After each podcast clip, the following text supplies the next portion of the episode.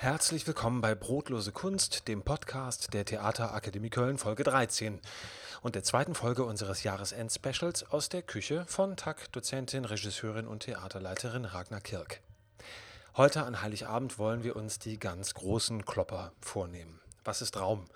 Was passiert in einer Szene und wie finde ich die Essenz dessen heraus? Wir sprechen über Goethe, über die Frage, gibt es das eigentlich, eine Rolle oder Figur und Wann sind SchauspielerInnen ersetzbar? Wusstet ihr, dass es homogene und heterogene Schauspielerinnen gibt? Nein? Na, dann Ohren auf für die Weihnachtsfolge von Brotlose Kunst.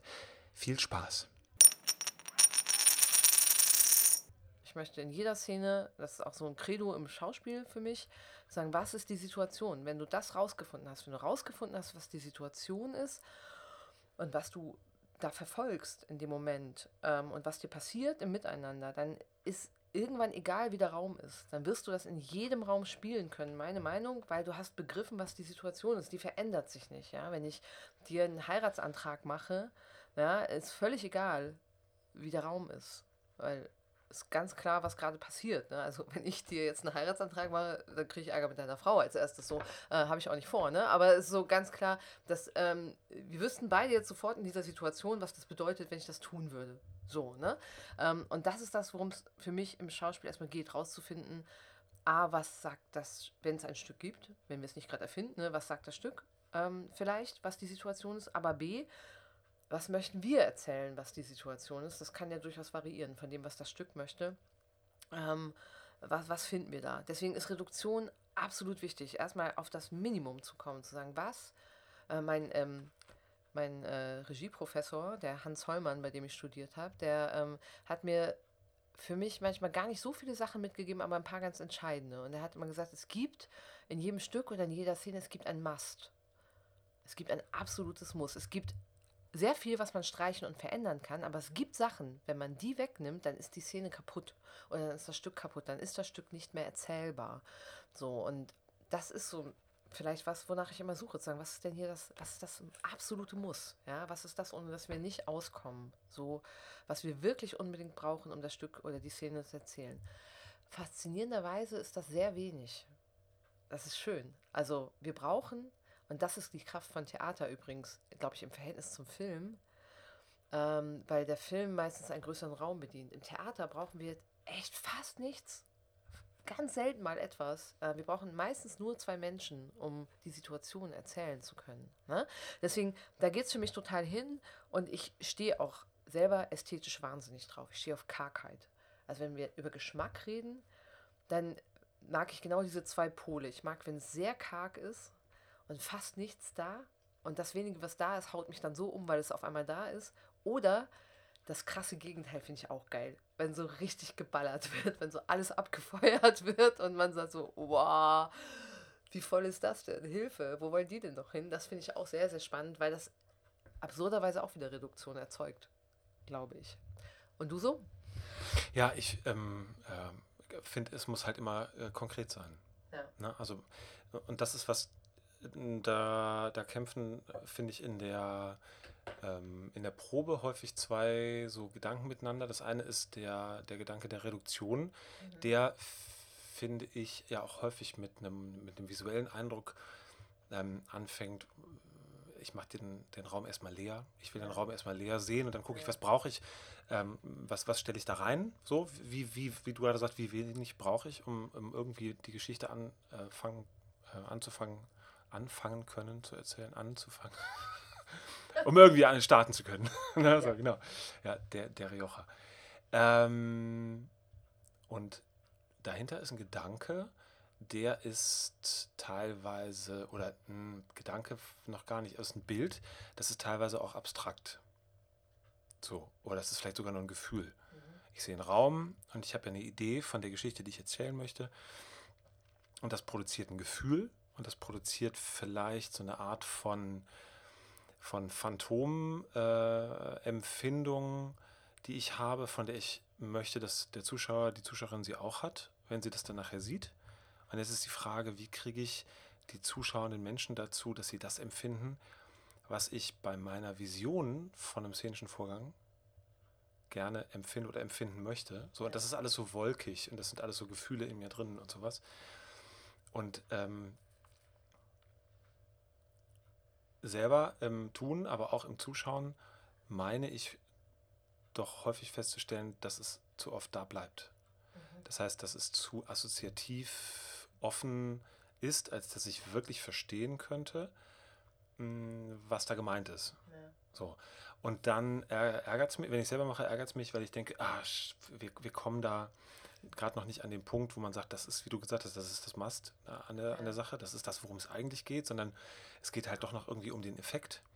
Ja, ich näher mich, ich habe irgendwie, ich habe ein Gefühl in mir drin und dann überlege ich, wie kann ich den, wie kann ich ähm, dieses Gefühl hervorrufen, mhm. weil ich möchte, dass mein Zuschauer auch dieses Gefühl äh, hat und dann beschäftige ich mich zu sehr damit, wie ich dieses Gefühl hervorrufen kann, also wie mit dem, mit dem Effekt, den ich erzeugen möchte und vergesse dann, warum, was war denn ursprünglich mal die Idee, wo ich gesagt habe, wenn ich die auf die Bühne stelle, könnte ja. es sein das. So. Ähm, und ich habe halt eben eine Dynamik. Also ich kann nur begrenzt äh, undynamisch sein. Mhm. Weil allein die Zeit, die verrinnt, macht es ja dynamisch. Das heißt, wenn nichts auf der Bühne passiert, nach einer halben Stunde spätestens gehen die Leute nach Hause. Ja. Weil in ihnen passiert halt ganz viel. Ne? So, das ist auch vielleicht wie Malevich, schwarzes Quadrat. Irgendwann gehen die Leute, weil sie denken, ich halte es nicht aus, diese Einfachheit. Aber das, was da so abstrakt ist in der bildenden Kunst, das finde ich, funktioniert halt auf der Bühne nur als Teil. Also als zum Beispiel Teil des Bühnenbildes, wenn es sehr leer ist oder äh, du hast von den, von den Figurinen von, von ähm, Schlemmer, Schlemmer ne, das triadische Ballett gesprochen. Das ist ja total abstrakt. Das sind ja nur Formen und, und, und, Farben und so Kreise und Dreiecke und sowas. Ähm, aber es funktioniert. Aber da drin stecken dann irgendwie Menschen und du hast zumindest irgendwie eine Art von Tanz, du hast Choreografien, du hast Musik dazu. Das heißt, du hast irgendwie eine Art von, von Bündel. Aber das ist total spannend, weil äh, genau im äh, Theater der Avantgarde, ne, also weit noch vor Schlemmer wiederum, ähm, gab es genau diese äh, Bewegung der, der Ausdehnung des Moments, was ich total spannend finde. Nämlich genau das, was du sagst, das kann man doch nicht machen. Man muss doch, also irgendwann gehen die Leute nach Hause, ne, weil sie sagen, jetzt passiert ja überhaupt nichts hier, was soll denn das? Und da haben die ja wirklich ganz viel damit experimentiert, mit so Sachen, dass jemand wirklich auf die Bühne gekommen ist, hat eine Schallplatte eingestellt, hat sich daneben gesetzt, hat die angehört hat die nächste Schallplatte angemacht, hat sich die angehört, hat die nächste Schallplatte angemacht, hat sich die angehört und ist wieder gegangen. Und das war Theater. Peter Brook, ne? Ein Mann geht durch einen Raum, ein anderer schaut zu. Mehr brauchst du nicht, damit Theater entsteht. Gilt auch für Frauen. Auf jeden Fall. Das hat er bestimmt auch mitgedacht. Ja, ja, ja, klar, ja. Ne, Aber genau. Das ist, ist, ja spannend, ne? Also so diese, diese Frage nach dem, ähm, genau, wie, wie viel muss ich erzeugen, damit etwas entsteht und wie viel ist vielleicht schon da. Ne? Keine Ahnung, ich habe mir das nie angeguckt, wie jemand drei Stunden lang eine Schallplatte anhört, ob was das mit mir machen würde oder nicht. Ja, es gibt ja dieses schöne Beispiel von John Cage, zum Beispiel dieses, dieses Stück, das heißt irgendwie 3 Minuten 55 ja. oder so. Das heißt, ein Pianist tritt an einen Flügel, klappt den auf, voller ja. Konzertsaal und spielt die benannte Zeit über nicht. Und dann klappt das wieder zu und verbeugt sich. Ne? Ja, genau. Und das, dann passiert bei den Leuten ganz viel. Ich finde auch ähm, erstmal nichts zu machen total spannend, ja. weil ich weiß, dass das dann im Zuschauer etwas erzeugt. Die Lücke, diese potente Lücke, die ich aufmache und dann passiert irgendwas, weil ich dafür Platz lasse. Aber irgendwann muss ich diesen Faden aufnehmen, sonst kommt Frust bei den Leuten ja. auf. Ne? Ähm, wir kamen über Reduktion und sowas. Ne? Ja. Ne? Und das heißt, dieses, dieses, diese Abstraktion, die finde ich, funktioniert nur bedingt. Ich muss irgendwann ähm, konkret verstehen, es geht hier um etwas, was ich nachvollziehen kann als Zuschauer. Das heißt, es geht um irgendwie Menschen, die Leidenschaften ähm, besitzen und äh, oder bekommen und durchleben. Ich sollte irgendwie verstehen können, warum. Ja. Also ich muss nicht verstehen können, was passiert. Ich darf gerne im Unklaren gelassen werden darüber, was genau da jetzt passiert ist. Das kann total Mystery sein, finde ich. Ich muss aber verstehen, was mit den Menschen passiert und ich muss irgendwie verstehen, dass der Fortgang der Geschichte einer ist, der mir vielleicht wäre noch so viel anders in meinem Leben, aber wenn ich an der Stelle dieser Person wäre, auch so passieren könnte. So, sonst gucke ich da nur drauf und denke, aha, hm, okay, dann wird es für mich kryptisch. Mhm. also wenn es, es muss schon irgendwie konkret sein und reduziert. Also, dass du wirklich sagst, sag nur, sagst nur so, mit so wenig, wie du, wie du brauchst, ja, aber doch irgendwie so, irgendwie so auf die Zwölf, dass der Moment total funktioniert ganz spannend, was du gerade gesagt hast, dass du ähm, dann im Arbeiten so diesem, diesem Gefühl hinterherjagst. Ne? Also du, du hast irgendwie so ein Gefühl und versuchst das auf die Bühne zu bringen, weil das ist das Mast, aber da man das Mast ist es ein Gefühl schwer benennen kann, scheitert man da ja auch ganz gerne. Ne? Ähm, ich äh, schreibe ja im Casamax meine Stücke selber. So, und ich fand es äh, ganz interessant, äh, jetzt neulich äh, zu hören, ähm, dass Menschen, die schon mehrfach mit mir gearbeitet haben, auf einmal gesagt haben, es ist so schade, dass niemand deine Regieanweisungen lesen kann.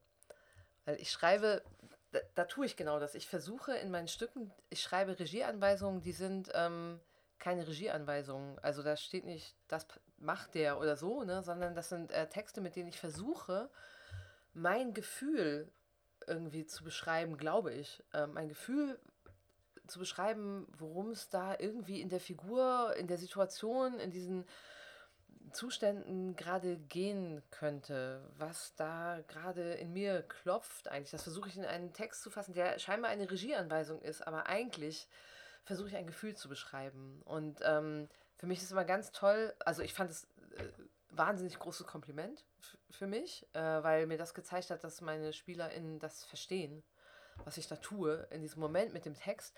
Ähm, und für mich ist es immer ganz toll, wenn das passiert. Also wenn ich eben versuche, da was zu beschreiben. Und ich weiß ja in dem Moment, wo ich das schreibe, das, was ich da schreibe, kann die Schauspielerin, der Schauspieler nicht spielen. An dem Punkt. Ähm, das sind, ist manchmal eine halbe Seite Text. So für Sachen, die man nur mit Blicken tun kann oder so. Ähm, aber wenn ich dann sehe, in dem, was sie spielen, dass sie ihr Gefühl dazu gefunden haben, zu meinem Gefühl. Und dass das dann etwas erzählt von dem, was ich erzählen möchte. Das ist ähm, großartig, ein ganz, ganz tolles Instrument. Also ich habe das ähm, und ich ähm, bin immer ganz traurig, weil ich in vielen Stücken Regieanweisungen lese, die Regieanweisungen sind. Und ich finde das so verschenkt. Die ignoriere ich ja auch gnadenlos immer, weil ich dann denke, ja, inszenieren kann ich ja. Ich möchte, dass du mir erzählst, was du von mir möchtest. Entweder über das, was die Figuren sagen oder über das, was du mir hier jetzt gerade beschreibst. Aber sag mir nicht, wer ein Glas anhebt oder so. Das interessiert mich als Regisseurin überhaupt nicht. Ähm, und ich habe neulich ein äh, Stück gelesen, äh, von dem ich gerade nicht mehr weiß, welches, was, wie, wo, warum, aber da, das war, da waren großartige Regieanweisungen drin. Die waren auch teilweise eine halbe Seite lang und das waren ganze Geschichten. Irgendwie, die nur was erzählt haben, was auf der Bühne wahrscheinlich nicht stattfinden wird, was aber mir so viel erzählt hat über die, die Menschen, die da leben, also in welcher Szenerie die jeden Tag leben und was die deswegen wahrscheinlich für Gefühle in sich tragen und Hoffnungen und Träume und Ängste und Wut und total spannend. Das heißt also wahnsinnig aufgeladen, also wirklich so, so halb Seiten seitenlange Beschreibung, bevor das erste Wort fällt. Und das erste Wort hat aber damit eigentlich nicht viel zu tun. Da wird beschrieben, was für Leute da gerade draußen vorbeigehen und so. Ne? Aber das macht so viel in dir, weil du auf einmal so einen Ort siehst und denkst, boah, da möchte ich gar nicht sein. So, also total spannend. Dieses Instrument, Regieanweisung als Literatur irgendwie. Als Literatur finde ich das super. Ähm, beim Lesen von Stücken stört mich das oft, mhm. weil ich denke, ähm, also das ist ein hoher Anspruch, den äh, ich selber niemals würde einhalten können. Aber ähm, ich möchte gerne äh, idealerweise das alles verstehen, nur durch die Worte der Figuren. Das sagt man ja auch, ne? Szenisches Schreiben, äh, Grundlehrgang ist, ähm, ne, du brauchst keine einzige, also der Text sollte alles beinhalten. Punkt. Schreib den Text so, dass er alles beinhaltet, dass du keine Regieanweisung brauchst. Ist auch möglich, also äh, muss man echt gut sein, ist nicht einfach. Äh, hast du es mal probiert? Ich habe es mal probiert, das ist echt schwer. Ich glaube, ich glaube, man braucht eine ganz große äh, Kunstfertigkeit, also falsches Wort, Kunstfertigkeit, ein ganz großes Verständnis von, ja. von, von Dialog, von Psychologie ja. und auch von ähm, von, von äh, Archetypen, du brauchst ein ganz großes äh, Verständnis von Register, von äh, Personengruppen, von sozialen Schichten, von, von auch sprachlichen Konventionen, ja. ähm, damit du tatsächlich die Figuren so sprechen lässt, wie äh, ihr, ihr sozialer Stand, ihr Milieu, aber auch die Situation, in der sie sind. Also ich meine, es ist, glaube ich, relativ leicht, für jeden irgendwie ein Klischee zu erzeugen davon, wenn du sagst, wie spricht denn ein Mensch äh, der, der, der äh, unteren Arbeiterklasse äh, so, na? dann hat jeder sofort, oder viele haben so ein Klischee und die allermeisten würden irgendwie was, was sprachlich Verstümmeltes, äh, Prolliges mit so, einem, mit so einem aggressiven Unterton irgendwie herbeizaubern. So, ähm, und wir alle wissen, dass das nicht stimmt. Ja, das, also ähm, eine Erkenntnis, die, die habe ich ganz früh gehabt. Ich habe im Sommerferien äh, gearbeitet immer äh, verschiedentlich im Schlachthof gearbeitet und so in, bei einer Gartenbaufirma und habe überall festgestellt, mein Gott, wie viele Akademiker sind hier. Ja. So, wie viele Menschen sind hier, die hier arbeiten, die ähm, ähm, nach dem, was sie, was sie gelernt haben, ähm, äh, die man an einem ganz anderen Ort, in einem ganz anderen Milieu erwarten würde. Äh, zum Beispiel in meiner, ähm, in meiner äh, Truppe, die ich da, pff, jetzt muss ich raten, warte mal, das wird so 94, 95 oder so gewesen sein. Ähm, in den Semester, in den Sommerferien, in den Schulferien äh, gearbeitet bei einer Gartenbaufirma und unsere Aufgabe war ein Lärmschutzwall. ich äh, komme aus Meckenheim bei Bonn. Ähm, das ist so eine, so eine kleine Stadt von 25.000 Einwohnern, die immer so ein äh, bisschen vor sich hin expandierte. Ja. Äh, und deswegen wurden da neue Siedlungen gebaut äh, an, an so ähm, Schnellstraßendreiecken. Da musste eine Lärmschutzwelle gebaut werden, noch ein Löcher. Kilometerweise irgendwie kam mir das vor. Lärmschutzwelle voller Unkraut, es musste Unkraut gehackt werden. Ich habe sechs Wochen lang nur Unkraut gehackt in sengender Sommersonne. Das hat mich viel übers Leben gelehrt. Aber vor allem der, ja, Demut, auf jeden Fall. Demut. Große, großen Respekt vor. Ich komme aus einem bürgerlichen mhm. ähm, äh, Haushalt. Mhm. Vater Architekt, Mutter Lehrerin, äh, sehr kulturbeflissen ähm, und ähm, meine Mutter hat als Hauptschullehrerin gearbeitet und hatte immer äh, ein ganz starkes Bedürfnis, dass ich wenig Berührung, dass wir, wir haben einen älteren Bruder, dass wir wenig Berührung haben mit der, ähm, mit dem Personenkreis, mit dem sie tagtäglich zu tun hat. So, und das fand ich damals schon irgendwie sehr strange, konnte es aber nie so wirklich formulieren. Dann war ich eine Zeit lang mal sauer, weil das auch so Auswüchse hatte. Ich durfte mir nicht Thriller im Kino angucken. Ähm, Mama, sorry, dass ich das jetzt erzähle, aber ich muss es einfach sagen, sie hat mir eine Toten Hosen Kassette weggenommen. Wenn sie mir diese, ja pass auf, wenn sie mir in der wenn sie mir in der Grundschule nicht diese Toten Hosen Kassette weggenommen hätte, glaube ich, wäre mein Leben anders verlaufen. So, so. Äh, sie hat mich an der Rebellion gehindert, die kam erst später. Das führt jetzt gerade ein bisschen weg, aber also ähm, in dieser äh, äh, Gartenbaufirma anzuheuern. Und dann hast du da so eine ganz schlechte ähm, äh, ähm, äh, bürgerlich Mittelschicht ähm, Arroganz. Ich mache da irgendwie sowas ähm, Einfaches und erwarte einfache Leute. Und jetzt sind da zwei Menschen, äh, die sprechen so, so nur sehr grundlegend Deutsch, weil die kommen aus Polen ja. und stelle fest, das sind beides Brüder und die waren beides Literaturprofessoren. Ja. So, die halt in Deutschland erstmal keine bessere Arbeit gefunden haben. Ne, so.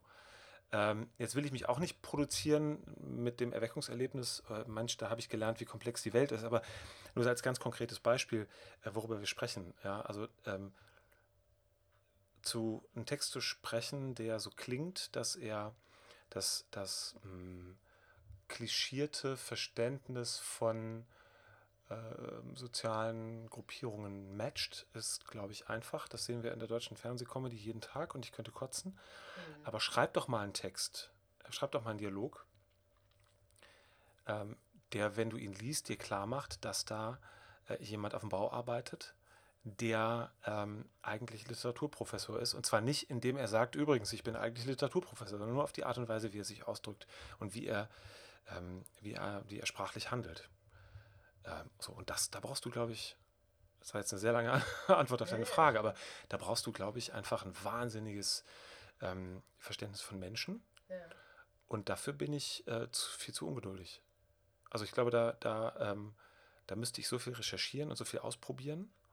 Ja, oder, oder eben von Essenz und Situation. Also von darauf pfeifen, ob du jetzt exakt den Menschen erzählst, sondern ob du nicht viel eher das Ziel und das Need erzählst, ne? Also, weil ich denke jetzt gerade so an äh, Sarah Kane oder an, an äh, Heiner Müller, ne? Also so, so Menschen, die, die das für mich können. Also, die auch gerne nur A, B, C, D als Figur schreiben, wo eben dieser ganze soziale Kontext eigentlich gar nicht mehr relevant ist, ne? sondern ganz eine andere Ebene äh, entsteht.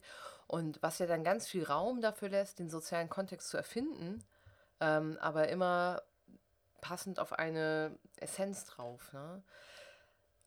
Ich habe ja gegoogelt gerade nebenher. Ich freue mich ja immer, wenn ich recht habe. Also Herr Schirrer hat Anselm Kiefer getroffen. Anselm Kiefer, tatsächlich. Yay! weil Geil. ich habe das gesehen und ich dachte so, äh, weil, weil ich das so großartig fand eben. Ne? Ähm, also ich meine, vielleicht hat er noch jemand anderen getroffen. Nee, das war, der, aber der wohnt in Frankreich ja, irgendwo so. Und dann hat Dinger da, also ja, auf dem Hof ja, da stehen gehabt, diese Betonklötze und so diese, diese Stahltrossen da drin ja, und so. Ja, ja, ja, da erinnere ich mich auch ganz lebhaft dran. Das hat mich jetzt gerade nicht kalt gelassen, weil du kennst mich ja. Ich werde immer ganz verrückt, wenn ich nicht recht haben kann. und ich begnüge mich mit zu sagen, ach, ich habe bestimmt nicht recht oder sowas. Ah, ah, furchtbar, Mann. Ja. Ja, aber das ist äh, natürlich eine hohe Kunst. Ähm, aber ich finde, es gibt ja viele Arten von Kunst. Ich, ich ähm, das ähm, weiß auch jeder, der mich ein bisschen besser kennt. Äh, ich sage ja auch bei allem, was ich unterrichte, immer, hey, das ist nur meine Wahrheit. Also, das ist mein Zugang, das ist, wie es für mich funktioniert. Frag jemand anderen, er wird dir was anderes erzählen, find für dich raus, was für dich funktioniert.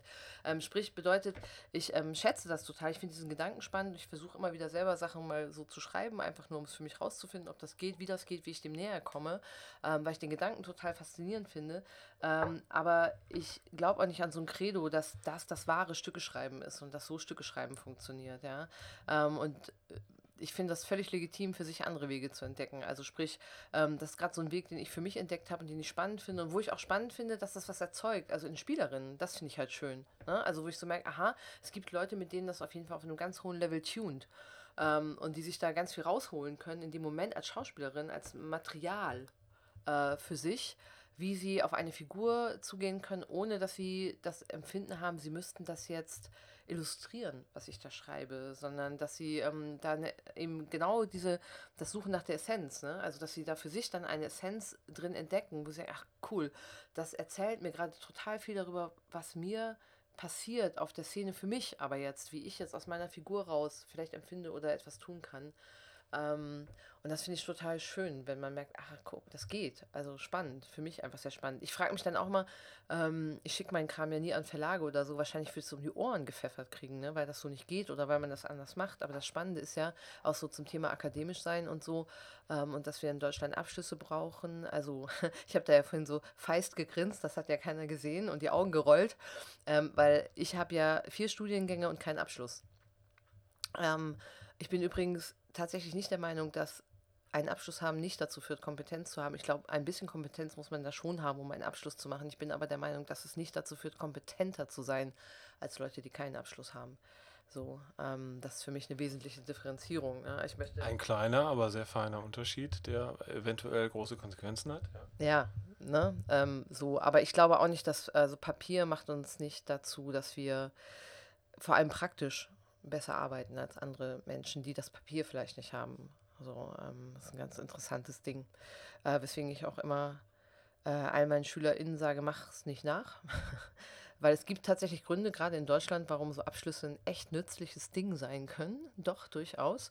Ähm, aber ich finde auch wichtig, dass man weiß, dass ähm, es auch ohne geht. Ähm, und dass man dadurch nicht weniger schlau ist und auch nicht weniger kann.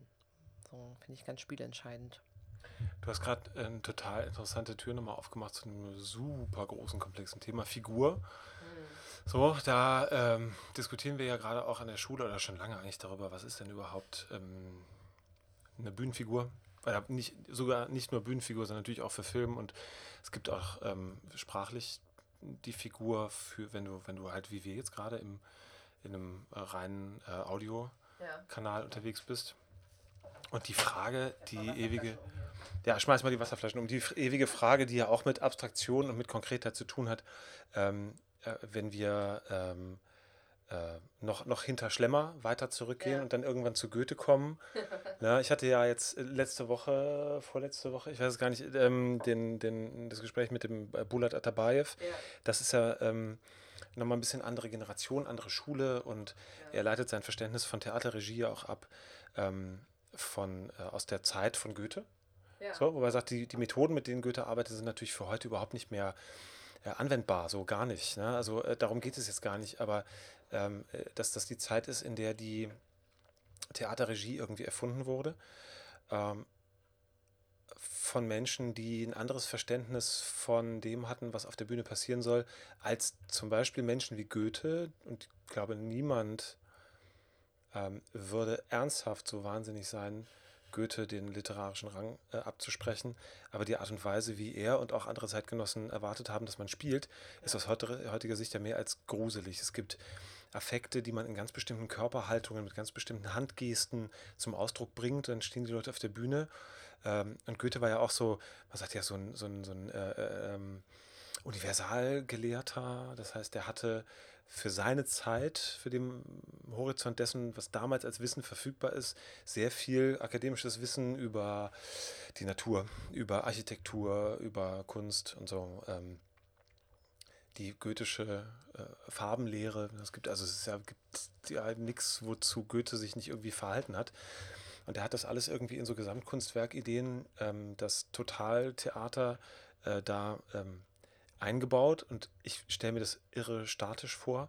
Und nach dem, was man so lesen kann, ging es Goethe ja auch viel um darum, dass es statisch bleibt. Also die Schauspieler sollten sich bitte nicht zu viel bewegen, weil das quasi den, den, den idealtypischen Faltenwurf des von ihm entdachten Kostüms auch total ruiniert hätte, wenn die sich da viel bewegen, diese, diese Schauspieler. So, ähm, und dann kamen irgendwann Menschen, die gesagt haben, warte mal, warte mal, warte mal, wir wollen das irgendwie ein bisschen äh, echter, ein bisschen mehr, äh, dass es so aussieht wie das, das Leben, was wir so äh, aus dem Leben halt eben kennen. Das wollen wir auch auf die Bühne bringen. Und ähm, dann äh, ist irgendwann diese Figur entstanden, also die, die damals sicherlich Überlegung, dass, ich würde sagen heute, die Frage, ob es zwischen Zuschauer und Schauspielerin ähm, etwas gibt, was man Figur nennen kann, was irgendwie losgelöst funktioniert, auch von der schauspielenden Person, was irgendwie eine Art von ähm, Verkörperung dessen ist, was äh, ein, ein Autor, eine Autorin sich mal überlegt hat. Wenn wir jetzt mal den klassischen Weg äh, uns angucken, ein Mensch schreibt, weil er oder sie das innere Bedürfnis hat, eine ähm, Geschichte zu Papier zu bringen und zwar dramatisch, also vor allem durch die Verwendung von Dialogen. Ähm, und da wird also ein wahnsinnig komplexes Bild reduziert auf gewisse Sprachbilder. Und dann kann man als künstlerische Person, die, die mit den Mitteln der darstellenden Kunst arbeitet, hingehen und kann versuchen, die wieder aufzuschlüsseln, die mit seinem eigenen zu ergänzen und daraus wiederum etwas Belebtes zu machen, so wie so eine Art Pilz, den ich pflücke, trockne. Dann kann ich den lange lagern und dann, wenn ich den wieder in Wasser einlege, ist es anderes Wasser als vor einem Jahr, als ich ihn gepflückt habe. Und das, das, das Gericht, was ich daraus koche, hat schon gar nichts mehr mit dem Wald zu tun, wo ich den Pilz mal gepflückt habe. So. Ähm, aber es bleibt ein Pilz. Und es bleibt im Wesentlichen auch der Pilz, der er mal war, nur er ist in einem anderen Zustand, der ist woanders oder sowas. Das geht halt so beim Theater nicht, weil äh, der Autor erfindet ja keine Menschen oder die Autorin, sondern erfindet Sprachbilder. Und dann gibt es ganz viele Menschen an anderen Orten, zu anderen Zeiten, die die benutzen, um damit irgendwie Vorgänge auf eine Bühne zu stellen. So, und dann gibt es ja den Wunsch des Schauspielers, der Schauspielerin, sich zu verwandeln. Also den Wunsch danach, jemand anderes zu werden. So. Und hier, glaube ich, ist eine total interessante Diskussion, die man, also ich, ich wähle da gar kein richtig und falsch. Mhm. Ich nie eigentlich irgendwo richtig und falsch wählen, aber eine interessante Diskussion auch für die, für unsere SchülerInnen, aber auch für uns, zu überlegen, ich glaube, diese, diese, niemand würde abstreiten, dass man irgendwie immer mit was Figürlichem arbeitet, aber was ist das eine Figur? Und ähm, wie, inwiefern ist es wichtig, dass die Idee einer theatralen Figur auch funktioniert, losgelöst von dem Menschen, der das spielt und von dem Menschen, der das inszeniert? Ähm, mein Credo ist, ich bin da entschieden dazu, es gibt keine Figur. Ähm, das predige ich rauf und runter. Ähm, und wie immer, ne, es gilt, andere Menschen sehen das anders. Ähm, es gibt einen Text. manchmal. Ähm, dieser Text ist in sich schon insofern angreifbar, als dass ich ja entscheiden kann, was davon ich sage.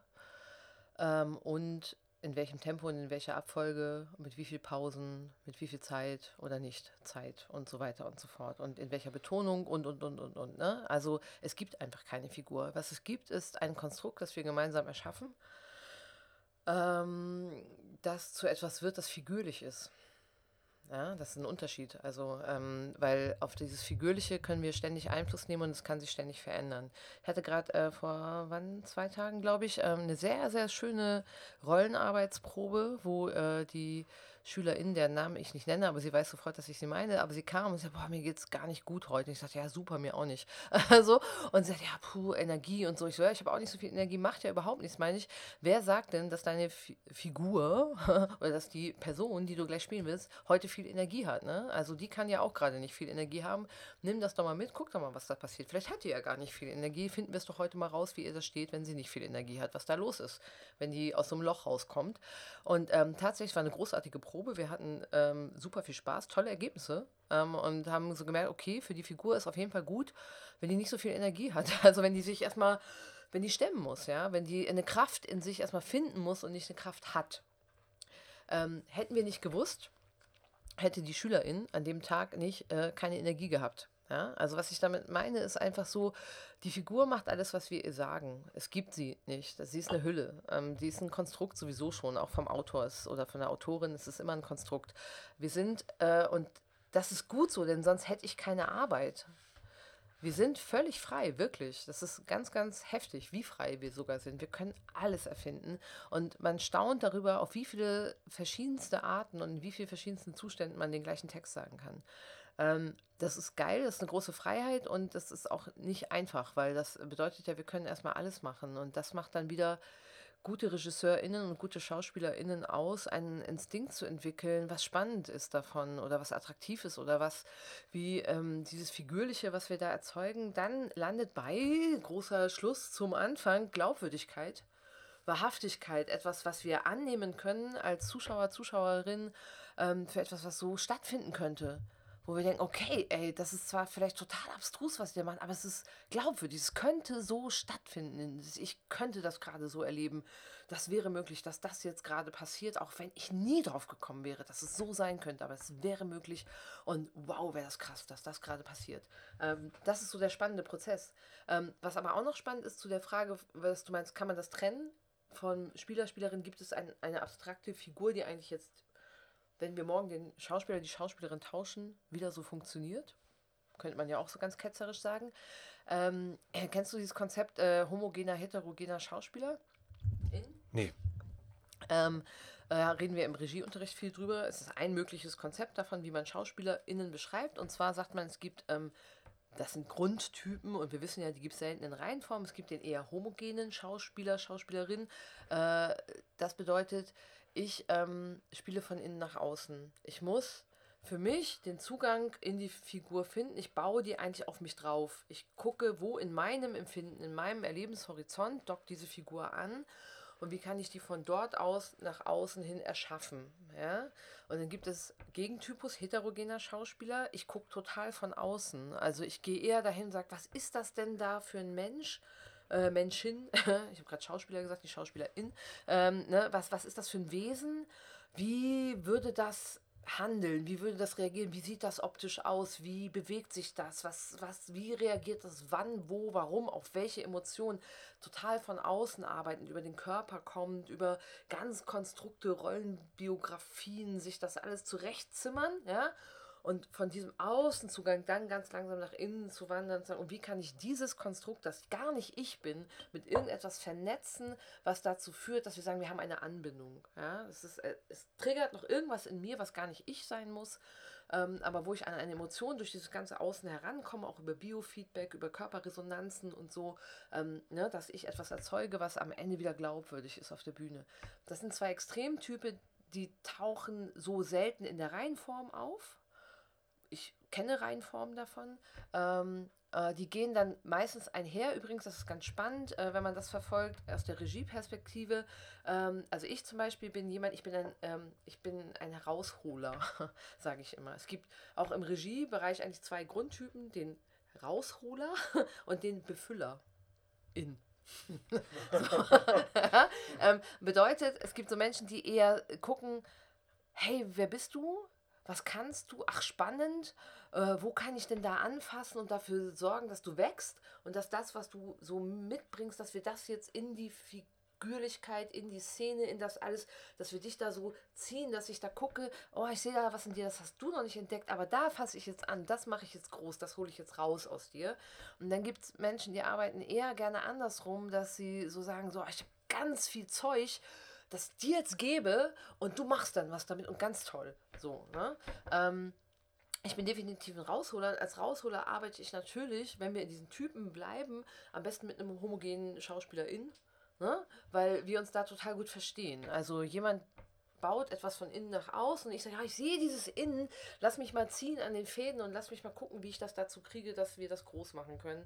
Und ich äh, scheitere ganz hart an SchauspielerInnen, die das Gegenteil brauchen, also die heterogen sind und mich natürlich völlig zu Recht aus ihrer Perspektive ständig fragen, ja, aber wie, was, wo, wann, warum und was tue ich da und warum tue ich das und so. Ne? Und ich denke immer so, du mach doch einfach erstmal. Ne? So, und ganz, ganz schwierig. Dann im Kontakt geht auch, aber da reibt sich das System total. Ähm, deswegen ist das spannend. Ähm, bei mir ist das so, dass ich sage ja, trotzdem, auch wenn man sogar in der Kombination unterwegs ist von ähm, quasi homogener, homogene SchauspielerInnen und herausholende RegisseurInnen, ähm, erzeugt man absurderweise am Ende des Weges, aber eben erst da, etwas, das ich würde es immer noch nicht Figur nennen, aber etwas sehr Konkretes, Figürliches. Und dieses konkrete, Figürliche hat tatsächlich eine Existenz außerhalb von uns beiden. Äh, also außerhalb von der Schauspielerin und mir. Ähm, und kann deswegen, ähm, was wir bei uns am Casamax leider sehr oft machen, umbesetzt werden. Ne? Und man kann dann sagen, jemand anderes spielt das jetzt, was wir da erzeugt haben, weil es ist in einem Produkt erklärbar, qualifizierbar, quantifizierbar und wir können sagen, so und so funktioniert dieses Wesen jetzt. Aber, und das ist jetzt das Spannende dabei, dieser neue Schauspieler, Schauspielerin ähm, bringt sich wieder selber mit und das Figürliche, was wir erzeugt haben, wird sich immer verändern. Und das ist auch geil.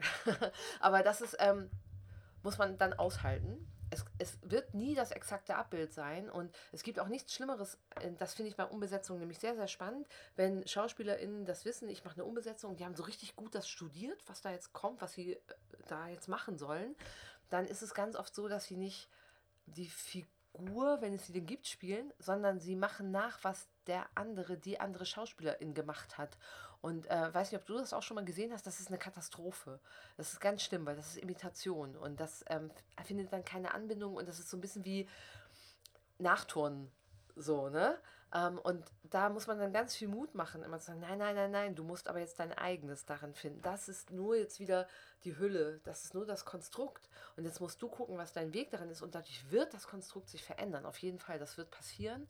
Ähm, und das ist auch spannend und oft bereichernd. Also das irgendwie lebt das dann nochmal ganz anders, aber eben auch anders. Nicht besser oder schlechter. So, und jetzt, ha, ganz selten gibt es den Fall, wo ich finde, es ist nicht herstellbar. Ähm, ich habe gerade ein Stück, das kann ich vielleicht auch erzählen, das ist ganz schön, der Orestes Fiedler, der vor puh, schon einigen Jahren an der Theaterakademie... Fünf? Ja, sechs? Fünf, sechs auf jeden Fall, ne? Ähm, ganz toller Schauspieler. Muss ich einfach jetzt gerade mal sagen, Orestes. Ganz, oh, ganz toller Schauspieler. Der hat ganz viele Jahre bei uns gespielt, ähm, ist inzwischen äh, Familienvater, wohnt ja schon lange nicht in Köln, muss immer pendeln, so es ist einfach rechnet sich gar nicht. Ähm, dreht viel. Dreht viel, was mich super freut für ihn. Dreht auch toll. Ist auch da einfach ein großartiger Schauspieler. Punkt. Ausrufezeichen, Punkt, Ausrufezeichen, Punkt, Ausrufezeichen. Ähm, ja, ähm, hört jetzt einfach bei uns auf am Theater, weil das alles nicht mehr funktioniert, auch miteinander natürlich, mit so Zeiträumen, die man sich frei halten muss und so, äh, total nachvollziehbar. Ähm, und hat uns da ganz lange die Treue gehalten. Ähm, Orestes ist für mich nicht ersetzbar.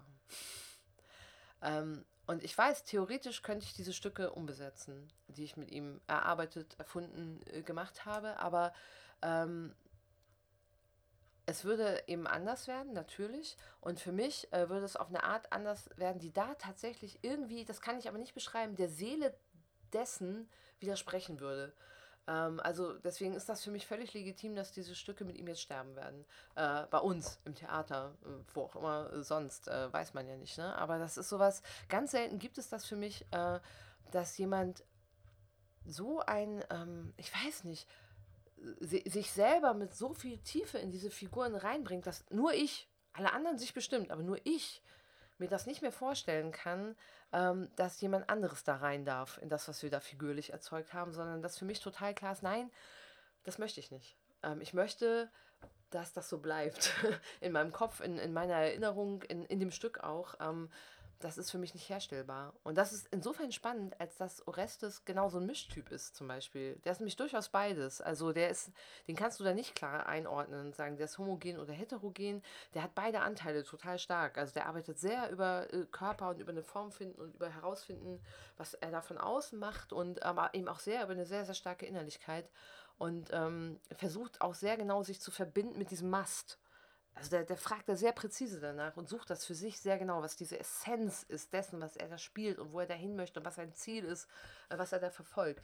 Und ähm, vielleicht entsteht das dadurch, dass in mir das Bild so stark wird, in der Verbindung mit der Figur, Figürlichkeit, mit dem, was er da erzeugt, dass ich so sage, nee, das möchte ich jetzt nicht hergeben irgendwie. Das äh, kann ich mir gar nicht mehr anders vorstellen.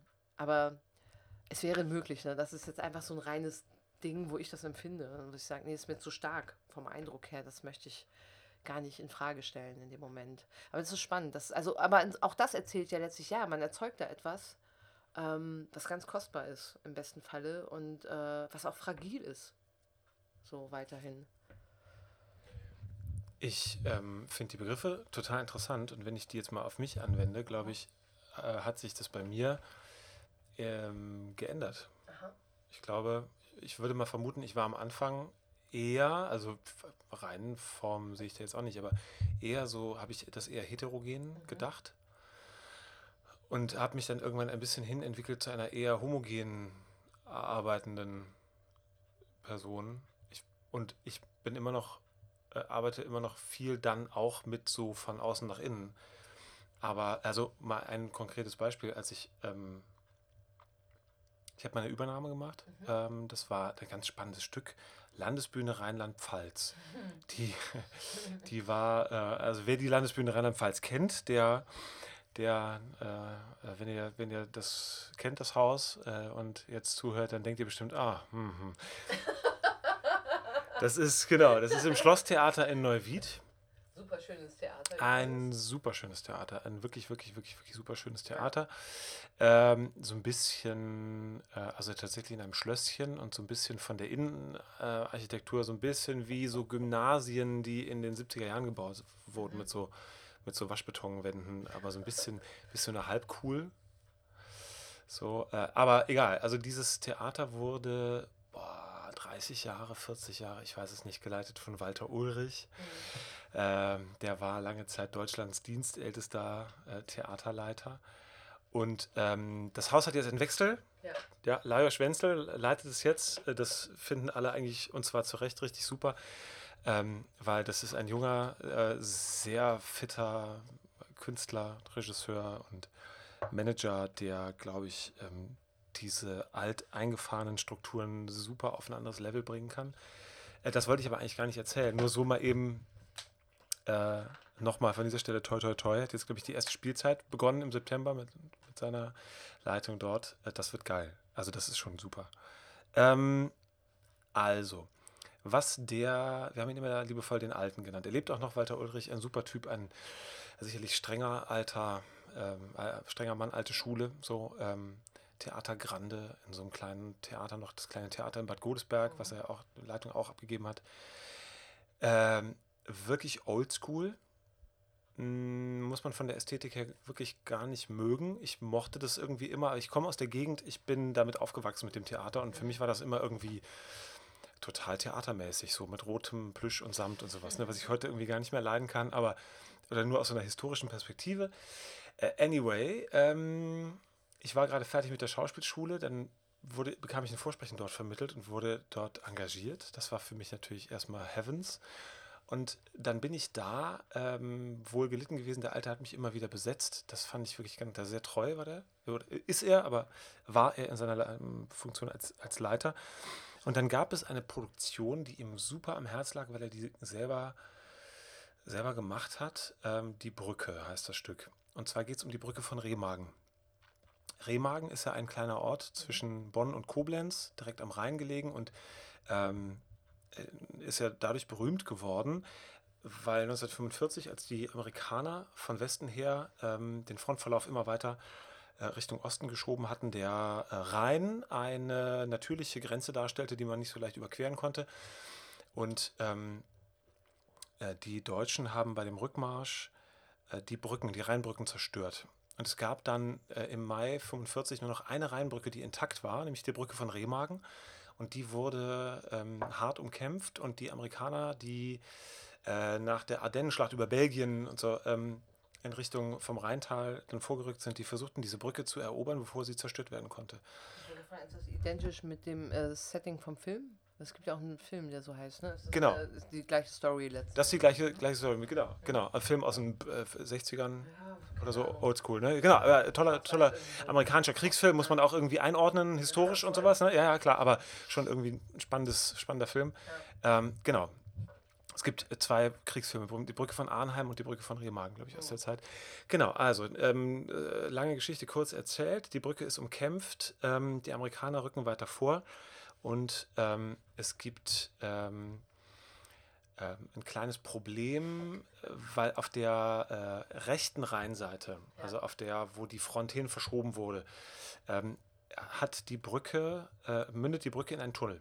Mhm. Und der Tunnel ist ähm, gehört zu dem Ort gegenüber von Remagen, das ist Erpel, mhm. ein winziger Weiler. Und ähm, äh, dieser Felsen, in den äh, ein Tunnel reingeschlagen wurde, äh, das ist die Erpelerlei. Mhm. Und das ist eine natürliche Festung. Das heißt, die Deutschen hatten sich in diesem Tunnel verschanzt und ähm, haben, hatten die Brücke unter Kontrolle und kein Amerikaner auf der anderen Rheinseite konnte vorrücken aus Angst, weil die dachten, das ist wie eine irre Festung und die haben da bestimmt Flakgeschütze und tausende Soldaten hatten die gar nicht. Die haben sich da ganz klein im Tunnel verschanzt. Alles Mythos, Alles Mythos genau. Und dann ist es einem kleinen Stoßtrupp von einem äh, Leutnant Timmermann, einem deutschstämmigen amerikanischen äh, Soldaten, mit einer Handvoll Leuten gelungen, äh, über die Brücke äh, auf die äh, rechte Rheinseite zu kommen, äh, die, in diesen Tunnel reinzugehen, die gefangen zu nehmen und tatsächlich für die damaligen Verhältnisse sehr unblutig. Ich glaube, es ist eine Person gestorben bei dem vergeblichen Versuch der Deutschen, die Brücke zu sprengen, weil der falsche Sprengstoff geliefert wurde. Weil die Nachschubwege waren alle schon im Eimer, falscher Sprengstoff zu wenig. Die Brücke hob sich, so eine Legende, aber war wohl tatsächlich so. Die Brücke, der Brücken, die Brückenkästen unten waren voll mit Dynamit. Ähm, oder irgendeinem anderen Sprengstoff, die haben es gesprengt. Die Brücke hob sich um einen Meter und senkte sich genau wieder auf, ihr, auf ihre Brückenlager und war nach wie vor intakt. Der einzige Versuch der Deutschen sie zu sprengen misslang und die Brücke konnte eingenommen werden. So. Eine absolute Heldenstory. Dieser Lieutenant Timmermann hat eben mit drei Leuten oder mit vier oder mit fünf diese, diese Brücke eingenommen ja. und damit den Amerikanern erlaubt, ähm, auf die andere Rheinseite zu kommen. Mhm. So. Die Brücke wurde hinterher auch gesprengt und es wurden andere Pontonbrücken gebaut, pipapo, der Rest ist Geschichte, ja, aber diese hart umkämpfte Remagener Brücke ist wirklich eine ganz, ganz große Legende, die sicherlich so viel kann man sagen, ähm, hat diese, diese Tat von Leutnant Timmermann dafür gesorgt, dass der Krieg vielleicht ein paar Wochen weniger lang gedauert hat dort und einfach ein paar Menschenleben noch gerettet wurden. So. So viel zum geschichtlichen Kontext. Ein Mini-Mini-Kaff, was man vielleicht auf der Karte niemals finden würde. Historisch wahnsinnig spannend und diesen Tunnel gibt es immer noch. Mhm. Den Tunnel gibt es noch, es gibt auch noch die Brückenköpfe in Remagen und in Erpel. Die Brücke gibt es halt natürlich nicht mehr, aber es gibt auch ein Museum. Ja. Und dann hat ein Erpeler Bürger ähm, ein Buch geschrieben, Die Brücke. So, über, der hat ganz viel recherchiert und der hat einen, eine Art historischen Roman geschrieben und den hat Walter Ulrich dann irgendwann in die Hände bekommen und hat gesagt, boah, das was für ein Stoff, daraus machen wir ein Stück. Und hat das selber geschrieben. Den literarischen Wert möchte ich überhaupt nicht beurteilen, darum geht es auch nicht. Es geht, es ist ein Zeitdokument, es ist relativ nüchtern geschrieben. Und die Idee war damals, ähm, und sie ist dann tatsächlich realisiert worden, in diesem Tunnel zu spielen. Das hat sich ein Verein gegründet. Stefan Krause spielt da doch auch viel, oder? Genau, ja. richtig, genau. Der Stefan Krause, lieber Kollege, der auch ähm, äh, zusammen mit Frank Oppermann das mhm. kleine Theater in Godesberg leitet, das haben die übernommen. Genau, ja, Lajos Wenzel, das Theater in Neuwied ähm, ja. und äh, Stefan Krause und ähm, Frank Oppermann in, in Bonn, das kleine Theater in Godesberg. Genau. Und ähm, das ist so eine, eine, eine Riege, wir waren alle beim, beim Alten engagiert. so, so ein Club.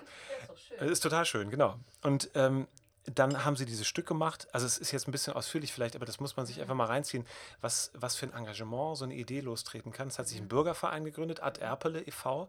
Äh, ich meine, dieser, dieser Ort ist wirklich winzig. Ich glaube, alle Erpeler Bürger sind da drin. äh, der Bürgermeister, ich weiß nicht, ob der im Vorstand ist, aber auf jeden Fall, der war als, als Person wahnsinnig wichtig für die Gründung. Und ähm, dann gab es auch ein bisschen Geld vom Land, mhm. weil Walter Ulrich qua Amt dem Ganzen ein bisschen Gewicht geben konnte. Das heißt, ja. wir müssen ähm, das Andenken dieses Ortes ähm, ähm, schützen und noch lebendig machen, indem wir diesen Tunnel aufmachen. Der Tunnel hat den Krieg überlebt wegen dieses Bollwerks, Erpelalei, dieses Felsens darüber. Ja. Ähm, ganz oben ist ein schönes Ausflugslokal, kann man mal hinfahren und von da aus hat man einen tollen Blick übers Rheintal. Ähm, und der war zugemauert und da drin wurden Pilze gezüchtet. Der Tunnel hat konstant 12 Grad und war sehr feucht. Wunderbar für so eine Champignonzucht. Dann haben die diesen Tunnel aufgemacht, ähm, sauber gemacht und ähm, ein Theater da reingebaut. Ja. So, das ist irre. Eine Spielstätte, die gibt es immer noch, die wird immer noch betrieben. Und ähm, da ist dann dieses Stück. Das, das haben sie erstmalig für das Stück die Brücke gemacht, genau. So eine kleine Zuschauerpodesterie, also klein, da passen, glaube ich, auch immerhin 100 oder 150 Leute irgendwie so rein. Eine kleine Bühne. Äh, den Tunnel muss man sich so vorstellen, dass der boah, ich muss es jetzt schätzen, Kilometer lang ist durch diesen Felsen. Äh, halt eben 12 Grad, so ein Halbrund, wie man sich das halt, so ein Eisenbahntunnel, wie man ja. sich das vorstellt. Und ähm, wenn du in 12 Grad spielst, dann wird das kalt. Das oh. heißt, die Atmosphäre in diesem Tunnel, die haben da so eine kleine Bühne reingebaut, so, eine, so, ein Bühnenpodest ähm, mit so einer historischen Kulisse das ist alles sehr, sehr real irgendwie so, sehr authentisch, würde man jetzt sagen. Ne? Dann auch noch historische Kostüme. So, das machte schon irgendwie alles so Reenactment-mäßig was her. Es gab keine ähm, Metaebene, die noch irgendwie getriggert wurde. Es war so das tatsächliche Reenactment der letzten Stunden. Ja. So. Ähm, und das Stück, jetzt komme ich lange, lange zu dem, was ich, was ich eigentlich erzählen wollte. Das Stück beginnt mit einem Monolog von ungefähr ja. 25 Minuten. Mhm. Und zwar von Lieutenant Timmermann. Weil die ganzen äh, Ereignisse kann man nicht spielen, weil da müsste Publikum und Darsteller so lange in dem Tunnel sein, von zwei, zweieinhalb Stunden, das geht, dafür ist der zu kalt. Ja. Und es wäre viel zu teuer, den so zu beheizen, dass das geht. Es geht. Es ist eine Röhre. Ja. So, das heißt, man kann nur mit Heizpilzen für 70, 80 Minuten den so aufheizen, dass er sich keine Nierenbeckenentzündung holt. Das heißt, ähm, den großen Rahmen, das ganze Framing, ja, das ja. dann führt bis zu den ersten Schüssen und den Bombenangriff und sowas, muss man vorher erzählen, genau. Und da gab es halt diesen Monolog. Und das hat in der, äh, in der Uraufführung mein lieber Kollege René Oltmanns gespielt, der danach ähm, äh, zu einer ähm, Daily gewechselt ist, wo er lange Jahre beschäftigt ist und jetzt wahnsinnig toll synchron macht vor allem. Ähm, den kennt ihr alle, denn die Stimme. Wahrscheinlich wissen die wenigsten woher, aber das ist ein anderes Thema. Und äh, René rief mich dann an und sagte, pass mal auf, ich habe den Zuschlag bekommen für diese Daily. Ja. Ich muss das machen, ganz klar. Ja. Ähm, und jetzt habe ich aber gerade diese erste Saison die Brücke gespielt, war alles ausverkauft und es war klar, das wird noch eine Wiederaufnahme geben. Ähm, Pointe, ich glaube, das Ding ist acht Jahre gelaufen oder so, acht oder neun Jahre. Immer im Sommer ist es da gelaufen. Es war immer voll. Ähm, und dann hat er mich vorgeschlagen, mhm. weil wir so beides lang gewachsene Männer sind in, äh, in ähnlichem Alter. Es hat irgendwie ganz gut funktioniert. Und so, äh, er meinte, und deswegen komme ich drauf, ne? er meinte, ähm, dass ich bestimmtes so machen kann, dass der, der Alte, der Regisseur und der Intendant, dass der Walter Ulrich sagen würde, naja, da ist ja keine große Veränderung. Mhm. Das Kostüm können wir übernehmen. Das ist auch so ein langer Kerl, der hält es auch aus, sich fürs Publikum zu stellen und eine halbe Stunde zu reden. Ja. Ähm, das geht. Der ja. kann diesen, diesen jungen Lieutenant da, da verkörpern. So, ne? Das heißt, da war die Grundidee absolut äh, heterogen. Du musst es einfach bitteschön mhm. genau so abliefern. Ich habe ein Video bekommen und der Alte sagte, okay, von mir aus kannst du das machen? Er kannte mich ja schon, er wusste das, also war jetzt kein Unbekannter für ihn, aber für ihn war das einfach mit René ähm, so, die Uraufführung sollte so bleiben. Es waren dann, es sind da so Fotos, Vorstellungsfotos, die sind nie geändert worden, also bei allen Fotos der späteren, der späteren Wiederaufnahmen war immer René mit drauf. ja, genau. Wow, das, ähm, ist das ist hart, genau. Aber war okay, war okay. Auf jeden Fall war das dann meine Aufgabe und das habe ich damals was ganz, ganz Natürliches, Normales auch für meine Arbeitsweise empfunden. Ja. Ich eigne mir das so an, bis auf Betonungen, ja. bis auf Gesten, dass ich es möglichst so mache, dass man sage, der einzige Unterschied ist anderer Körper, andere Stimme. So. Und das hat mir wahnsinnigen Spaß gemacht. Mhm. Das war eine Präzisionsfrickelarbeit, die fand ich. Handwerklich äh, nicht einfach. Nee, genau, die war auch total geil. Und ähm, es hat natürlich nicht funktioniert. Mhm. Also das äh, habe ich dann irgendwann später kapiert. Es hat natürlich nicht funktioniert. Es war keine René Oldmanns Kopie, so, sondern es war irgendwas anderes. Es war aber von den Vorgängen, von dem, was ich gemacht habe, vom Rhythmus dieser ersten Szene, vom Timing, von allem, habe ich es so gemacht, wie er es gemacht hat. Aber es ist natürlich was anderes geworden. Mhm es hat den Anforderungen des Alten genügt. So, ich war dann sehr happy, dass er mich das dann hat spielen lassen, dass er auch dann bei der ersten Probe, wieder auf einer Probe sagte, so, ja, das ist ja, ja, Sie machen das ja ganz hervorragend. Ja, ja, gut, gut. Ich dachte, ja, okay. Und vorher hat er noch gesagt, gucken Sie bitte, Sie es genauso machen wie der Herr. Also ich muss dazu sagen, René hat das super gemacht. Der hat das wirklich richtig, richtig super gemacht. Ähm, und ich glaube, wenn ich das noch mehr versucht hätte, so zu kopieren, wie er das gemacht hat, wäre das richtig scheiße geworden, weil ich bin halt nicht René. also, irgendwie logisch, ja. Genau, und da, du hast gerade schon gesagt, Stefan Krause. Mhm. Ähm, und der liebe Stefan, äh, der, dem ich ganz viel zu verdanken habe, das ist Folge, äh, für, für eine andere Folge mal, Lobhudelei Stefan Krause. Aber ähm, der dann auch sagte nach der Premiere, so, pff, ja, also ich würde das ja ganz anders machen. Mhm. Ich sage, ja, wieso? Ja, ähm, ja, weil du ja jemand anderes bist. Ne? So, das habe ich damals überhaupt nicht gecheckt, den Gedanken. Ähm, und dann aber darüber habe ich das irgendwie kapiert und habe mir dann immer mehr erlaubt, es anders zu machen. Mhm. Es ist dann irgendwie, es hat sich nicht dramatisch geändert, weil so viel Spielraum war nicht. Ne? Und ja. es gibt auch, gab auch ein paar Sachen, die funktionieren nur, wenn sie funktionieren. Ähm, man muss sich das so vorstellen, du kommst in den Tunnel rein, es gibt einen Vorraum mit Kasse, mhm. dann gehst du durch eine Tür, mhm. da war so eine Wand, der, der Tunnel war abgeschlossen von der, durch eine Wand und dann da war, war da so ein Tor. Das ja. war alles altes Material. Du gehst also auf so eine Metallwand zu, gehst durch eine Tür und guckst dann in den schwarzen Tunnel und irgendwie so nach 100 Metern macht der einen Knick nach links und verschwindet in der Schwärze. Mhm. Dann hast du eine Zuschauerpodesterie, an der kannst du vorbeigehen und dann kommt die Bühne irgendwie so ja. ganz geil. Also so lang gestreckt. Ja. Und dann war halt eben der Anfang, Publikum sitzt, es ist dunkel, es wird ganz dunkel. Du hörst so eine zwei, drei Minuten Atmo, ähm, Volksempfänger, vorrückende Amerikaner, alles Originaleinspieler, dann wird es leise und dann hörst du diese Stiefel, amerikanischen mhm. Militärstiefel auf Knirsch, Knirsch, Knirsch. Die Leute können erst nicht einordnen, wo kommt das Geräusch, Geräusch her, stellen fest, kommt von hinter ihnen. Und dann geh, ging ich, gegen, gegen René und ich halt eben am Publikum vorbei. 30 Sekunden einfach nur so ein langer Weg vorne, drehst dich um, stellst dich vor die Leute und sagst, mein Name ist Lieutenant Timmermann und dann erzählst du diese Geschichte. Also du musstest gar nicht viel machen. Ja, so. Aber die Art und Weise, wie man dann irgendwie diesen Text an sich ranholt, mhm. da habe ich dann irgendwann gecheckt, ich muss das, ich glaube, es ist okay, wie ich das kopiere, in Anführungsstrichen, aber ich muss mir das irgendwie zu eigen machen. Ja. Ab da wurde es für mich richtig prekär. Ab da wurde es richtig prekär, weil ich wusste, die Leute sollten mich auch nicht sehen vorher. Das heißt, immer wenn, wenn Einlass war, war klar, ich nehme meine, meine Uniform, ich nehme meinen Helm und gehe da in den, in den Hügelchen um diesen Tunnel rum ein bisschen mhm. spazieren, eine halbe Stunde und kriege dann vom Techniker einen Wink, er kommt den Weg entlang gelaufen, winkt und sagt, die Leute sind drin, komm jetzt rein. So, weil ich auf jeden Fall hinter den Leuten reingehen sollte. Und es gab keinen Umgang. Ja, der Tunnel ist ja, hinten ja. auch offen, aber dann hättest du um den ganzen Berg rumgehen müssen. So. Das heißt, ich stand dann in diesen Bergen darum und habe gedacht, scheiße, ich weiß nicht mehr, wie ich das spielen soll. Mhm. So, warum? Weil ich diesem Instinkt überhaupt nicht vertraut habe. Ich habe gedacht, in mir drin gibt es jetzt so Situationen, ich werde den Text vergessen, ähm, ich werde das ganz anders machen. Später habe ich begriffen, dass es so sein muss. So, das ist dann das Homogene, das grabt sich irgendwann diese Rolle.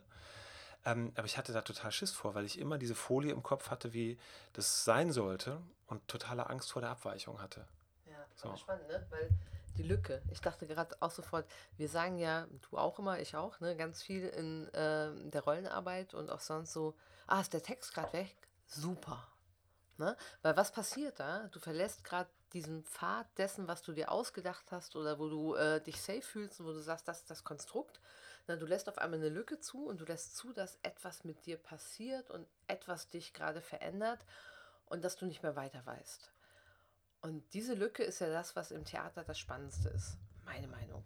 Also nicht der, nicht der Schauspieler oder die Schauspielerin, die da lost ist auf der Bühne und denkt, Hilfe, wo geht's weiter? Ja. Das meinen wir nicht, aber traurig ja, ja. Ne, oh, habe ich eine schöne Anekdote zu, die ich gleich mal versuchen muss, so zu erzählen, dass niemand weiß, wer gemeint ist. Das ist oft nicht so einfach, aber egal. Ähm, nee, aber dieser, dieser Moment, wo ähm, wo du zulässt, dass etwas auftreten kann, was du, was, was du gerade nicht weißt. Also sprich, wo du eine wirkliche Veränderung, ne? Du hast ja vorhin auch gerade gemeint, wir suchen ja als Schauspieler, Schauspielerin dieses Ding so, wir wollen es verändern, wir wollen was spielen, wir wollen was sein, was wir nicht sind und so. Ähm, und da stellen wir uns immer so, jetzt hart gesagt, äußerlichen Quatsch vor in dem Moment. Das ist ja gar nicht interessant. Interessant ist ja, dass ich als Person auf der Bühne anwesend bin in einem Konstrukt, von dem ich scheinbar weiß, wie das funktioniert und was da so los ist. Ähm, aber in dem Moment auf einmal diese Sicherheit verliere, weil etwas passiert, was mich verändert. Und zwar so verändert, dass ich gerade nicht mehr weiß, wohin mich das verändern wird. Ja? Und da wird es total spannend, weil jetzt sind wir in der Lücke. Und in dieser Lücke ist auf einmal alles möglich und wir treffen eine Entscheidung, in welche Richtung wir gehen. Ähm, und die ist auf jeden Fall anders als alles, was wir vorher gedacht haben. Und das ist super spannend. Ne? Das ist genau der Punkt, den du eigentlich gerade beschreibst wo man aber total loslassen muss und nur Mut, mutig sein muss, das jetzt zuzulassen, diese, das auszuhalten, diese Ratlosigkeit, diese völlige Leere, dieses Text, hatte ich jemals Text? ne? Und zu gucken, was da kommt, weil das ist ja das, wenn wir jetzt nochmal ganz weit zurückdenken an Wahrhaftigkeit oder Authentizität, was uns im Leben die ganze Zeit passiert. Wir wissen es ja nicht. Ja, wir wachen ja morgens auf und denken, so geht unser Tag. Und dann dauert, ich weiß nicht, wie lange es bei dir dauert, bei mir meistens so ungefähr 30 Sekunden und dann ist schon mal anders, als was ich gedacht habe, wie der Tag ist. Ja, so. Und ich muss reagieren. Ich muss so mit meinem Setting arbeiten. Ne? Auch wieder zu der Frage, wer ist denn eigentlich diese Figur? Das ist irgendwie das Setting, ne? An Mustern, an Dingen, wie wir reagieren auf Sachen, die passieren und wie wir dann aber manchmal auch komplett gegen unser Muster reagieren und selber nicht wissen, warum und so. Ähm, aber das ist das, was Theater so unglaublich spannend macht, dass sich das ja auch immer verändert. Also sogar in der Aufführung verändert, in dem Moment verändern kann, ne, dass wir eigentlich alle genau wissen, was hier geplant ist und dann machen wir es doch irgendwie ein ganz bisschen anders, weil heute sind wir ein bisschen anders und weil wir es ein bisschen anders machen, macht Kollege, Kollegin gerade auch dann was ein bisschen anders und auf der Oberfläche sieht es niemand, na, wir sagen hinterher alle, oh, was war denn heute los? Die Leute, die von außen gucken, würden sagen, war doch genau wie gestern, in Anführungsstrichen. Also die äußeren Vorgänge waren gleich, aber die inneren Vorgänge waren ganz woanders. Ne? Diese Lücke ist das, was spannend ist, weil das ist das, wo wir etwas zulassen. Mh, hm, wo Neues entstehen kann, meiner Meinung nach. Und wo ähm, irgendwie sowas, also etwas passiert, was am nächsten dran an Wahrhaftigkeit ist, wie das, was wir kennen. Und damit meine ich jetzt nicht, dass wir um Gottes Willen immer rum improvisieren sollen. Ja? Das ist gar nicht der Punkt. Aber ähm, diesen Mut zu dieser Öffnung zuzulassen, ne, dass jetzt etwas passieren kann, was unvorhergesehen ist, oder dass ich zweifeln kann, oder dass ich auf einmal dastehe und denke, boah, ich dachte, ich weiß alles darüber, aber jetzt weiß ich gerade gar nichts mehr. Und das kompetent zu tun, ist ein Riesenunterschied zu etwas, was verloren sein ist.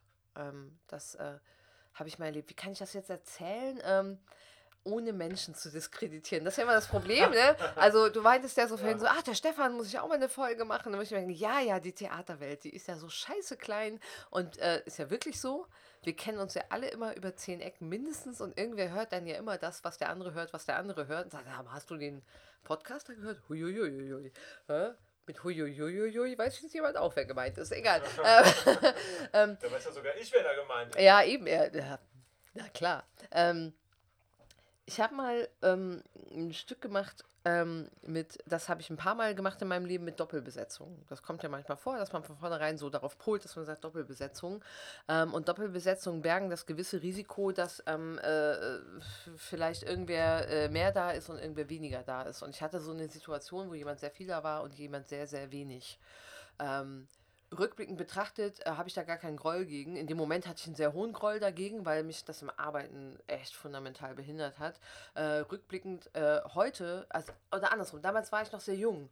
Ich habe das nicht verstanden, wie kostbar das für Schauspieler ist und Schauspielerinnen zu drehen.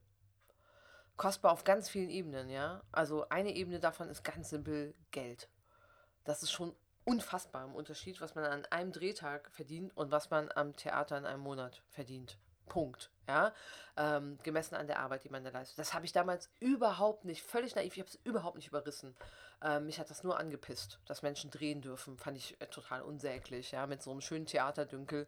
Also, Entschuldigung, Menschen da draußen, ne, war total dumm von mir. Habe ich einfach nicht, nee, habe ich echt nicht kapiert. Gar nicht. Ähm, so war, war überhaupt nicht mein Horizont. Ne? Mich hat es in meiner Arbeit natürlich fundamental behindert in dem Moment und ich habe es gar nicht kapiert. Und die Folge davon war aber natürlich auch, dass, äh, das weißt du selber, hast auch schon gedreht, ne? wenn man dreht, da hast du keine Zeit für gar nichts sonst. Mhm. Da bist du am Set und du musst die ganze Zeit funktionieren und du bist total zugepackt ähm, und du kriegst noch abends die Textänderung für den nächsten Tag und so. Wusste ich auch alles nicht. Ja? Also sprich, für mich war das so das Setting von jemand dreht und jemand kommt dann wieder und ist immer noch nicht vorbereitet. Was soll denn die Scheiße? So, ja. Also ich war mega pisst. So, und jemand, wer auch immer war, deswegen aber in der Folge natürlich auf der Bühne radikal lost. Hatte eigentlich nur eine Woche Probe, Ne, äh, Doppelbesetzung, ne, die andere Besetzung super, super klar, die hat ja auch ganz viel geprobt. Und aber auch die Besetzung ähm, war auch ganz viel krank gewesen, deswegen war noch jemand Drittes und es war alles totales Chaos, wie das einfach manchmal so ist. Der Lappen muss ja hoch und muss ja am Ende funktionieren. Und die waren alle super engagiert. Habe ich damals alles nicht kapiert. Äh, hat mich alles nur genervt im Prozess. Aber das Ergebnis war trotzdem, dass ich ähm, an dem Punkt war, wo ich dachte, es geht nicht. Ich habe hier jemanden, der auf der Bühne steht, einfach von vorne bis hinten nicht weiß, wo es lang geht. Edit nicht wissen konnte. Edit habe ich nicht kapiert. Ne? Aber damals ich einfach nur uh, Alarm, Alarm, Alarm, Alarm. Das kann so nicht raus. Das ist eine Katastrophe. Ja, ja. Das war auch wirklich ein, also war was ein Ding mit einem sehr komplexen Bühnenvorgängen, wo man auch einfach da sagt Sicherheit, Sicherheit, Sicherheit, Hilfe, Hilfe, Hilfe, weil da war wirklich alles am Start, was Stadttheater so können, wirklich von allen Ebenen her mit fahrenden Podien, Drehen und Fliegen und all so Scheiß. Ja? Richtig gefährlich einfach. Punkt, wenn das nicht sauber geprobt ist. Und äh, was macht man dann in so einer Situation als begabte junge Regisseurin? Man geht zur Intendanz und klopft mal richtig fett auf den Tisch ne? und sagt, so geht das alles nicht, hier Katastrophe am Start, äh, das äh, halte ich nicht aus, ne? total, total lost. Ja, äh, geht nicht. Ne? Und was macht man dann als Intendanz? Natürlich genau das Richtige. Man sagt, ja, das gucke ich mir mal an. Ne? Und dann einfach nur so zum Thema, wie kann man Sachen wahrnehmen? Was nehme ich von innen wahr und was nimmt jemand wahr von außen? Da sagt jemand von außen nach einem Durchlauf, den ich, ne, ich so, Katastrophe, Person X weiß zu keinem Zeitpunkt, was los ist, kann irgendwie den Text, die Kollegen und Kolleginnen, ganz tolle Kollegen und Kolleginnen, ziehen den immer an der Hand, so, durch die Gegend, du kennst das alles, ne, äh, so, und irgendwie, ne, so, äh, Ergebnis, Intendantin hinterher so, das ist doch total poetisch, diese Verlorenheit. Ja. Und ich als Regie, der denke so, aber Person X ist verloren. Das ist nicht poetisch, das ist furchtbar. Aber das ist so spannend in dieser Außenwirkung, ne? wie, wie Sachen dann von außen auf einmal ein ganz anderes Bild erzeugen. Jemand, der das alles nicht weiß. Und wie du selber da sitzt und denkst, das, das geht gerade gar nicht durch. Ne? Aber trotzdem, dieser Zustand, von dem ich heute glaube, äh, dass wenn ich nicht da so aggressiv darauf reagiert hätte, ich mich ganz anders hätte verbünden können, in dem Moment natürlich auch, ne? Und ganz anderes Verständnis hätte aufbringen können für den Zustand. Ähm, und das viel produktiver gewesen wäre. Ja, danke, Berufserfahrung. Ne? Ähm, so, aber diesen Zustand, das ist sowas, das wünsche ich niemand. Also keinem Spieler, keiner Spielerin, ne? weil das ist genau das, wo du dich dann befunden hast, so ein bisschen vielleicht im Sinne von, äh, du bist da und du merkst, das geht jetzt gerade nicht. Und mit diesem kreativen Chaos, mit dieser Lücke, die da entsteht, bist du aber alleine gelassen, weil es in dem Moment quasi den Probenprozess nicht mehr nicht, also einfach nicht mehr gibt. Ne? Mhm. Also weil es dieses Miteinander daran arbeiten oder sich entwickeln können anhand dessen, musst du dann alleine machen. Und das kann ein echt extrem einsamer Prozess sein, glaube ich. Ja, ne? Vor allem, wenn man dann noch an so eine Situation hat, wo man so weiß, 25 Minuten ich und die. ne? Und niemand sonst, was ja auch nochmal sehr ausgesetzt ist einfach. Ja. Und anders als wenn du irgendwie äh, wie in der Situation Partner auf der Bühne hast, die irgendwie dir helfen oder die mit dir reden oder mit dir arbeiten in dem Moment. Ne? Also das ist schon spannend. Aber trotzdem auch interessant, weil ich nämlich auch glaube, es gibt das. Also äh, das ist genau der Trick, dass du sagst, es gibt ein Äußeres, das ich erfüllen muss, vielleicht aus rein pragmatischen Gründen. Ja, da gibt es Licht, da gibt es Ton, da gibt es Sachen, da gibt es äh, Cues, da gibt es Dinge, die so funktionieren müssen damit das Stück funktioniert, wie es bisher funktioniert hat. Das muss ich also irgendwie erfüllen. Ähm, aber die Freiheit, und das ist genau das, was Umbesetzung ausmacht, die Freiheit zu haben, da jetzt den eigenen Weg da drin zu entwickeln, wie das für dich trotzdem angebunden stattfinden kann und so, dass du eine Figur erzeugst, die eine Nähe hat zu der alten Figur, auf jeden Fall, unbedingt natürlich, aber die äh, trotzdem zulässt, dass etwas von dir damit reinkommt. Ne, was, was Neues erzeugt, was auch, eine, um Gottes Willen, ja, bitte kleine Veränderungen erzeugen kann. Das war Brotlose Kunst 13, die Christmas Edition. Nächste Woche kommt dann der dritte und letzte Teil der großen Küchenschauspielshow. Wir wünschen euch ein tolles Weihnachtsfest, falls ihr es feiert. Ansonsten eine ruhige Jahresendzeit und hören uns an Silvester wieder. Bis dahin alles Liebe, danke fürs Zuhören und bis bald. Euer Robert Christoth. Tschüss.